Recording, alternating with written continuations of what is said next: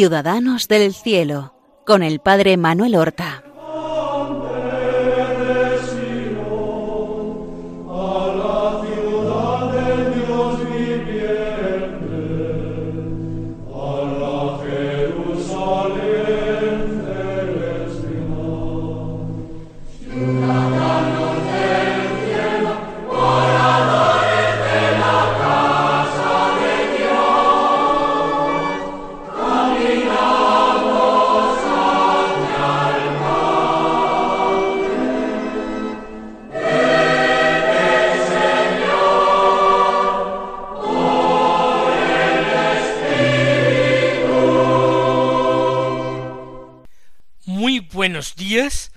Queridos y santos oyentes del programa Ciudadanos del Cielo, que emitimos cada martes en Radio María para acercar a todos nuestros oyentes la figura de nuestros hermanos los santos, de esos hermanos nuestros que la Iglesia nos propone como modelos de imitación, como modelos de fidelidad y amor a Cristo.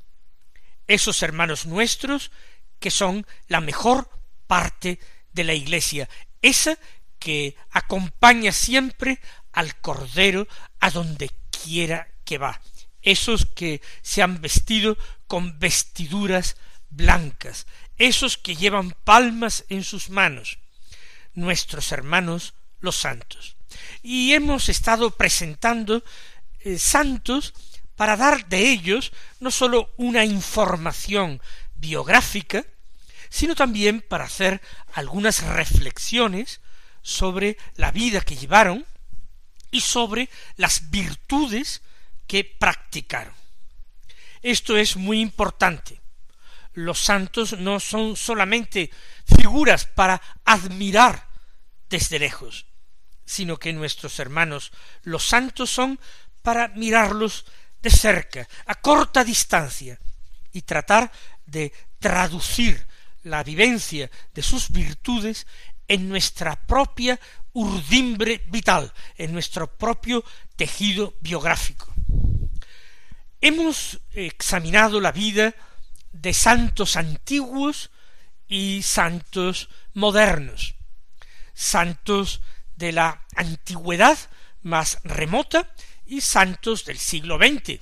Precisamente comenzábamos por la Madre Teresa de Calcuta, también la vida de aquel adolescente que mataron, que sacrificaron con catorce años, que fue San José Sánchez del Río, el niño cristero. Y también hemos visto eh, santos de otras muchas épocas, de la Edad Media, de la Edad Moderna, Hemos visto santos que vivieron hasta una avanzada edad y otros que vivieron pocos años.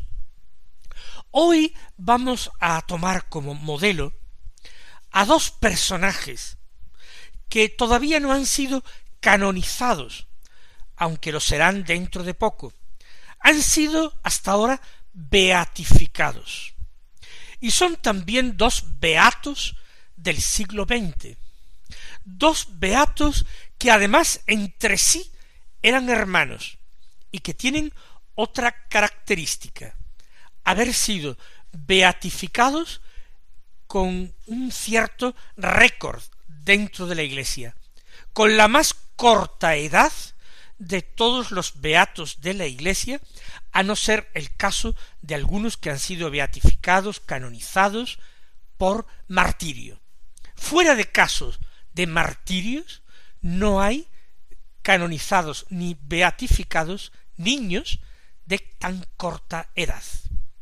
Ya imaginarán que se trata de los hermanos Francisco y Jacinta Marto, los videntes de la Virgen en Fátima. Y tomamos la figura de estos dos personajes, de estos dos beatos, por un doble motivo. En primer lugar, porque su fiesta se celebra uno de estos días, el 20 de febrero. Y por otra parte los tomamos porque este año se celebra el centenario de las apariciones de la Virgen María en Fátima. Creo que el centenario, con la apertura de un año santo, de un año jubilar, y por otra parte, la cercanía de la fiesta de estos niños, de estos beatos, es motivo más que suficiente para que recordemos su vida y sus virtudes. Muchos de nuestros oyentes seguramente han tenido ya la suerte de haber peregrinado en alguno, algún momento de sus vidas a Fátima. Ciertamente lo que han visto allí con sus ojos es muy distinto de lo que aquellos niños conocieron. Francisco Marto había nacido el 11 de junio del año 1908 y Jacinta, su hermana pequeña, el 11 de marzo de 1910.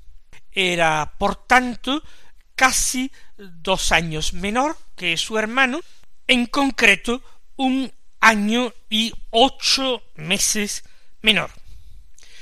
Y nacieron ambos en una situación bastante difícil en Portugal. Concretamente, el año 1910 fue cuando se proclamó la República en Portugal.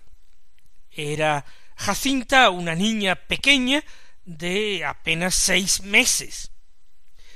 Y esta proclamación de la República tuvo oh, como consecuencia, igual que en otros lugares, una cierta eh, animosidad y persecución contra la Iglesia. En el año 1917 esta persecución no era tan dura. Sin embargo, la dificultad provenía de la Primera Guerra Mundial que se encontraba en curso. Y los portugueses habían finalmente entrado en la guerra. Y esto implicaba que muchos soldados habían sido enviados fuera de Portugal, había muertos, la gente estaba en contra de esta participación en la guerra. Fátima era un pueblo pequeño, concretamente una parroquia rural que se componía de una serie de aldeas y que formaba parte del ayuntamiento de Vilanova de Urem. Estaba entre estas aldeas Aljustrel, que es donde nacieron los pastorcillos.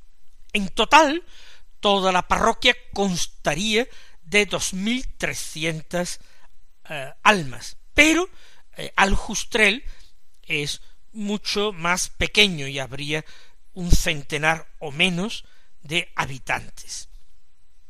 Allí había nacido también una prima de estos dos niños, prima hermana, Lucía, que nació en el año 1907, un año y meses también mayor que Francisco. La población vivía de la agricultura y, aunque nadie pasara hambre, se vivía con una austeridad, una sencillez extraordinaria.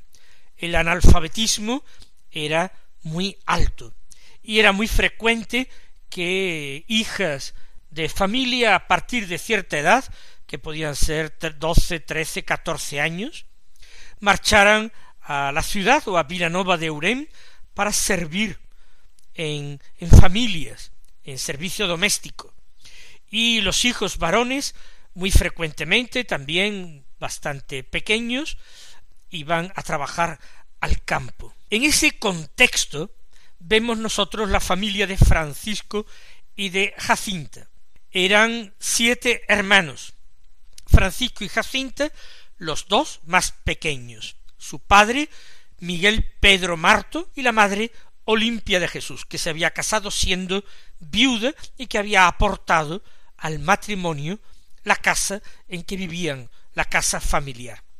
Estos dos niños hicieron, siendo pequeños, amistad con su prima Lucía. La madre de Francisco y de Jacinta, era hermana del padre de Lucía.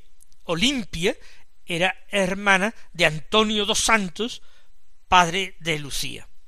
Con motivo de que Lucía, porque alguna de sus hermanas comenzó a trabajar, fue enviada a cuidar un pequeño rebaño de la familia, Francisco y Jacinta, que pasaban mucho tiempo jugando con ella, solicitaron a sus padres poder acompañar a Lucía en esta tarea, llevando sus propias ovejas, uniendo ambos rebaños y pasando el día con ellas y en llevándolas a pastar. Al principio, los padres de Francisco y Jacinta se negaron porque eran todavía muy pequeños. Piensen ustedes que eh, Jacinta no había cumplido todavía los siete años. Los cumpliría ese, ese mismo año, 1917, pero los cumpliría en marzo. Y ella empezó ya antes a llevar las ovejas. Y Francisco, que había nacido en 1908, no había cumplido todavía los nueve años. Finalmente vencieron la resistencia inicial de sus padres y muy felices acompañaban a su prima mayor. Cada día decidían a dónde iban a llevar a pastar el rebaño y allí se iban tan felices. Compartían una comida, un almuerzo frugal, sencillo, jugaban, Francisco tocaba la flauta, las niñas jugaban. Ocurrió que en estas, el año 1916, antes de las apariciones de la Santísima Virgen, tuvieron tres apariciones de un ángel.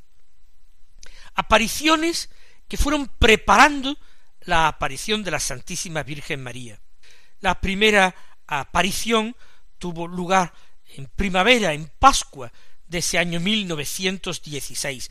El ángel se le representó en apariencia de un joven de unos catorce años, blanco, translúcido, lo define eh, Lucía, lo describe como si fuera de cristal, de una extraordinaria belleza. Se presentó como el ángel de la paz y los invitó a rezar con él. Les enseñó una oración, que rezaran esa oración con el corazón. Muy sencilla. Dios mío, yo creo, adoro, espero y os amo. Os pido perdón por los que no creen, no adoran, no esperan y no os aman. Les invitó a rezar y les dijo que los corazones de Jesús y de María estaban atentos a la voz de sus súplicas. De esta súplica, de esta petición, una petición eminentemente apostólica y una petición llena de espíritu de reparación. Os pido perdón por los que no creen, no adoran, ni esperan, ni os aman. Luego, en pleno verano, en principios de agosto, seguramente tuvo lugar una segunda aparición, cuando se encontraban en el pozo de Arneiro, que estaba en el huerto de la casa de Lucía, hoy le llaman el pozo del ángel. Y entonces el ángel les invitó a la penitencia, a la reparación. Ofrez, ofreced un sacrificio de todas las cosas podáis. Los niños se encontraban jugando a la hora de la siesta, un día de intenso calor. Y el ángel les preguntó ¿Pero qué hacéis aquí. Los corazones de Jesús y de María tienen para vosotros grandes designios de amor, de misericordia. Les invitó a la penitencia y aquellos niños comenzaron a practicar una penitencia que a nosotros nos asombra por lo implacable y por la corta edad de ellos. Finalmente, en el mes de septiembre, a comienzo del otoño, seguramente, porque no conocen las fechas exactas, tuvo lugar una tercera aparición del ángel, en el mismo lugar que la primera vez, un lugar que le llaman la Loca du Anjou actualmente. Y allí el contenido de la aparición angélica fue muy eucarístico. El ángel les enseñó una oración que les hizo repetir, postrados, durante tres veces. Santísima Trinidad, Padre, Hijo y Espíritu Santo, os ofrezco el cuerpo, la sangre, el alma y la divinidad de nuestro Señor Jesucristo presente en todos los sagrarios de la tierra, en reparación por los ultrajes, sacrificios e indiferencias con que él mismo es ofendido, y por los méritos infinitos de su Santísimo Corazón y del Corazón Inmaculado de María, os pido la conversión de los pobres pecadores.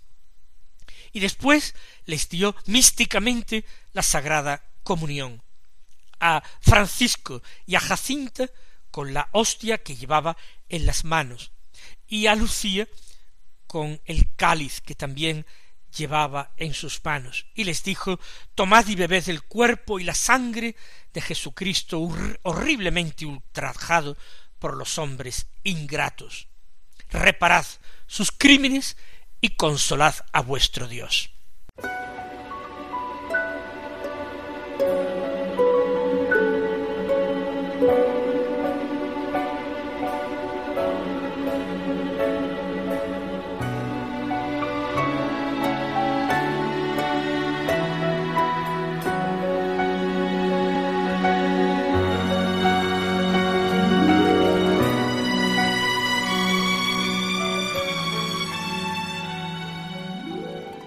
Ambos niños eran muy diferentes en su forma de ser. Lucía, la principal narradora y cronista de aquellos acontecimientos, nos dice que Francisco era un niño tranquilo, pacífico, para ella demasiado tranquilo, demasiado pacífico, de tal manera que, según dice ella, le enervaba su tranquilidad, su obediencia, su docilidad muy pocas veces como veremos se había enfadado o había desobedecido a sus padres. Alguna ocasión hubo, insisto, ya lo diremos.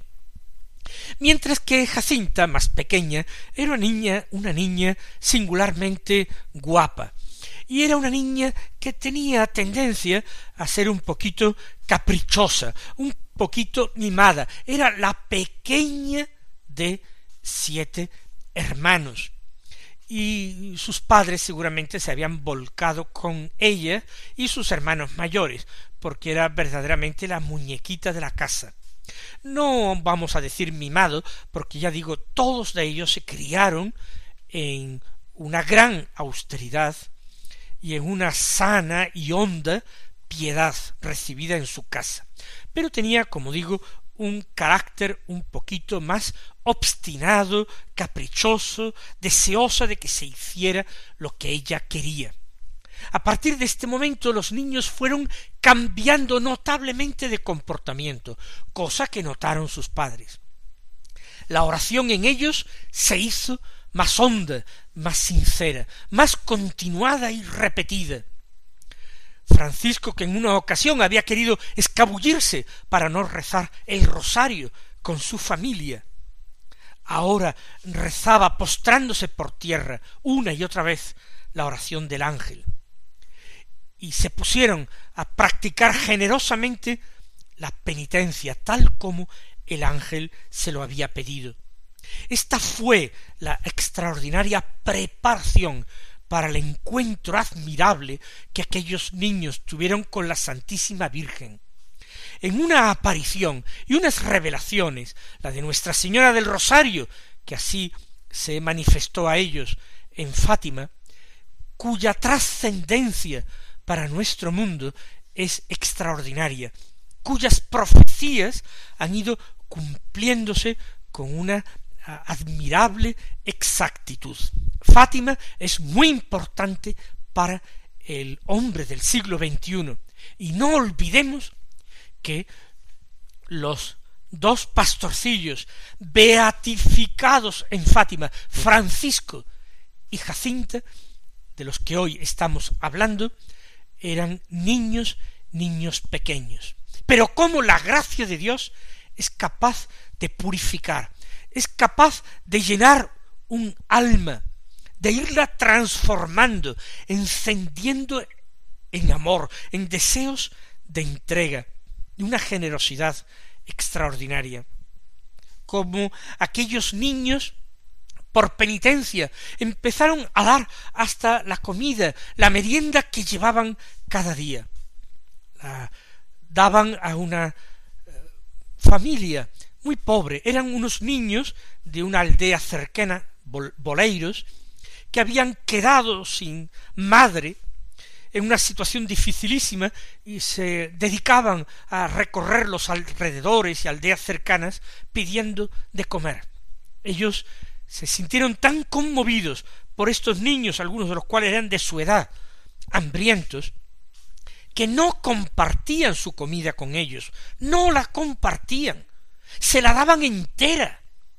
Este es el talante de los santos, no compartir de lo que me sobra, sino que ellos no entendían la cosa de otra manera, la daban entera y se quedaban sin comer. Y esto no un día, sino muchos, porque desde aquellos niños huérfanos vieron cómo inmediatamente y siempre les daban lo que tenían, abusaban e iban directamente a buscarlos para pedirles su comida. Vamos nosotros a pedir gracia al Señor, para que Él, por mediación de su Madre Inmaculada, de su Madre que tiene un corazón inmaculado y maternal para con los discípulos de su Hijo, que ella también nos guíe y nos conduzca por los caminos de una vida santa, no ya por los caminos de una vulgar y mediocre vida cristiana, sino por los caminos de una vida santa, comprometida, generosa y fiel. Pues el próximo martes continuaremos hablando de Francisco y de Jacinta Marto y entraremos ya en el detalle de las seis apariciones de la Santísima Virgen que vivieron entre el mes de mayo de 1917 y el mes de octubre de aquel mismo año. Hasta entonces, mis queridos hermanos, que el Señor os colme de bendiciones.